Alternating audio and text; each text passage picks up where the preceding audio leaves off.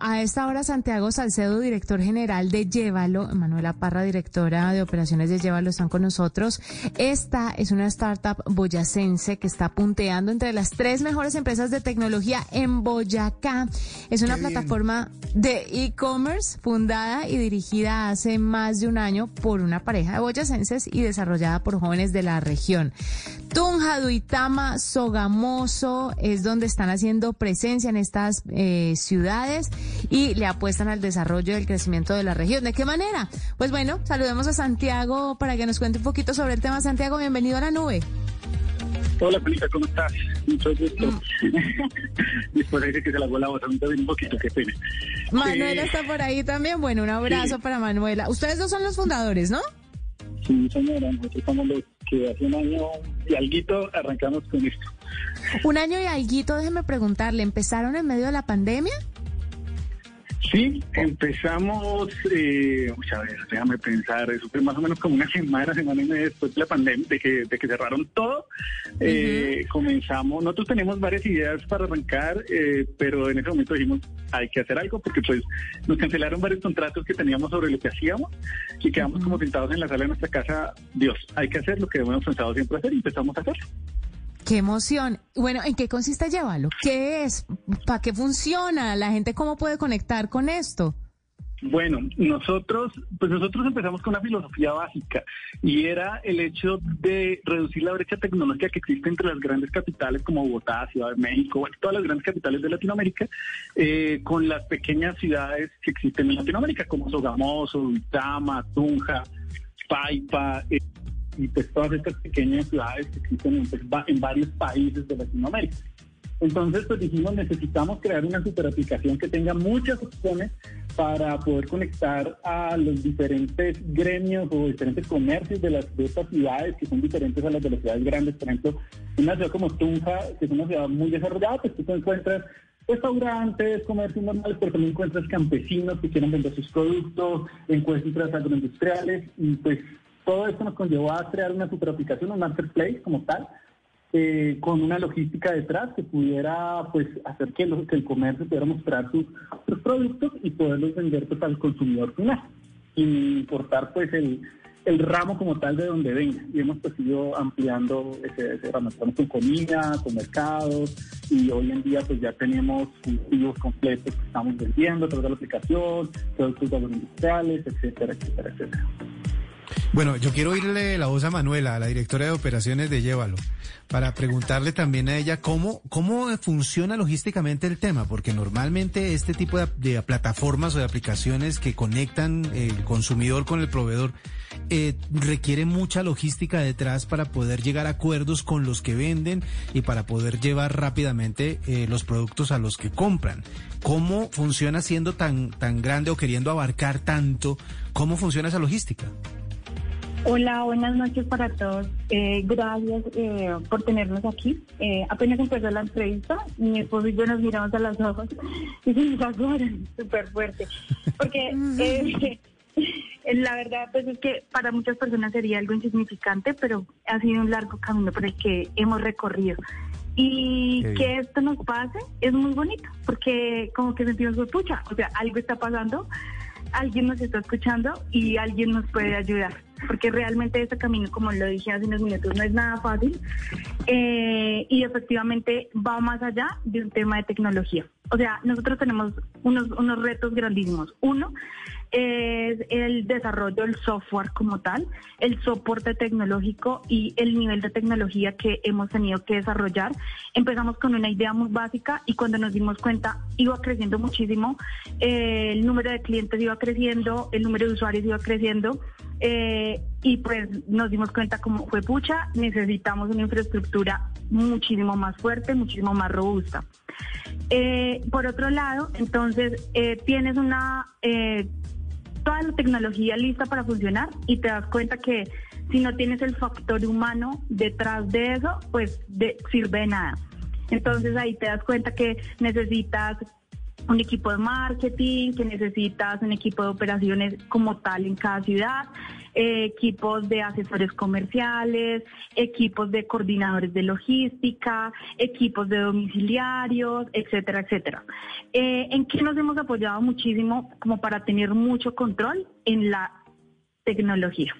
Es decir, eh, dijimos, hay cosas que se nos pueden salir de las manos, pero ¿cómo hacemos para, por ejemplo, eh, saber cuántas entregas se están haciendo a diario, cuántas eh, para sistematizar los pagos, porque entre otros pues se puede pagar todo en línea, que es una cosa, por ejemplo, muy importante para los agricultores, agroindustriales y artesanos.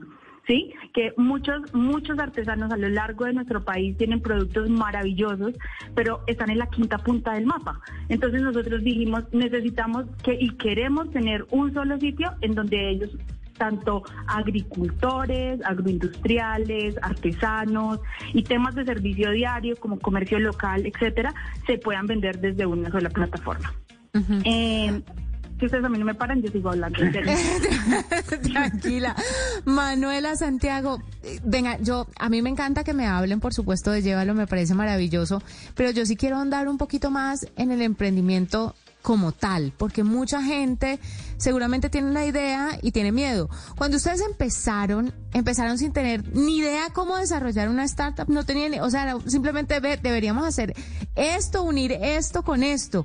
¿Cómo lo hicieron? ¿Cómo fue el tema de la tecnología? ¿Cuáles, de quién se asesoraron?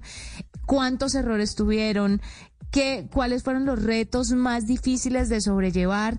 Y así como lo dice Manuela, esta es una ventana para que muchos los escuchen, porque además la tecnología en medio de todo es colaborativa, ¿no? Y, siempre se está necesitando la mano. Y antes las compañías era más de el jefe y yo puedo y yo saco esto adelante y me lo echo encima y tengo trabajadores, pero ahora es como, venga, miremos a ver cómo entre todos colaboramos y sacamos esto adelante.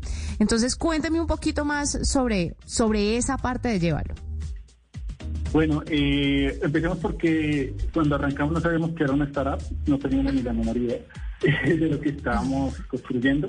Eh, se cometieron todos los errores. Eh, creo que mm, creo que no estás preparado para construir una compañía, o sea, no, no tienes como las bases cuando quieres arrancar a construir algo, sino simplemente tienes una idea y pues la vida y pues el proceso nos empezó a enseñar a construir, a volver esa idea una idea de negocio, a sacar números, a determinar en esos números eh, cuáles eran los costos, los microcostos, a mirar cuánto era el porcentaje de ganancia del negocio. Y de allí ninguno de los dos es desarrollador. Eh, conseguimos un amigo desarrollador que se metió en el cuento, después salió del cuento, eh, conseguimos un desarrollador de Sogamoso, un pelado que pues que no pues, tenía poca experiencia, y entre los tres empezamos a construir eso. Eh, salían pues 10.000 ideas que esa persona nos decía, oiga, pero es que yo no puedo solo, es que espéreme porque hasta allá no llego. Eh, aprendimos que era una startup, aprendimos que era un venture capital y eso nos llevó pues a buscar capital de riesgo, eh, lo encontramos, hubo una inversión importante en la empresa, allí nos permitió organizar un equipo de desarrollo que hoy tenemos. Eh, y que pues obviamente ya es un equipo profesional, donde pues esta persona que arrancó con nosotros obviamente está y es una de las personas más pilas del, el, respaldo tecnológico de Bit.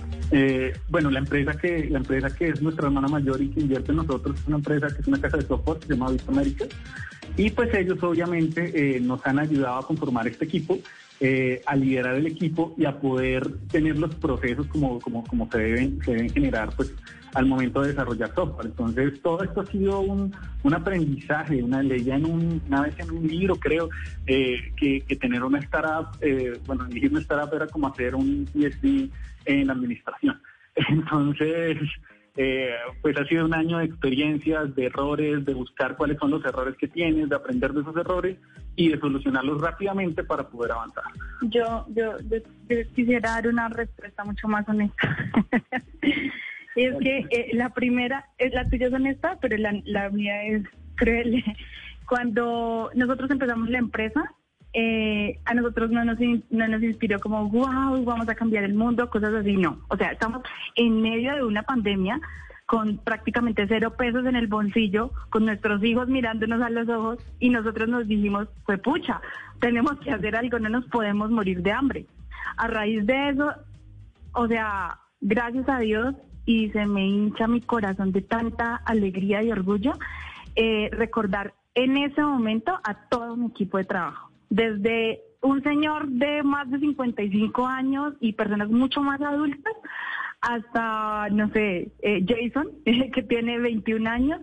O sea, somos un equipo súper diverso y, genera y estamos generando trabajo para mucha gente. Pues pues eso es grandioso, además felicitaciones y qué bien que tengan ese empuje. Creo que juepucha es la palabra clave, el mantra de, guerra que tienen ustedes. Eh, por último, les quiero, les quiero preguntar, nos cuentan que ustedes tienen a todas las personas que les colaboran con todas las de la ley, ¿no? Con, con todas las prestaciones y con todo lo que deben tener a la hora de trabajar con ellos. Sí, eh, pasar a esa transición, honestamente, es muy difícil.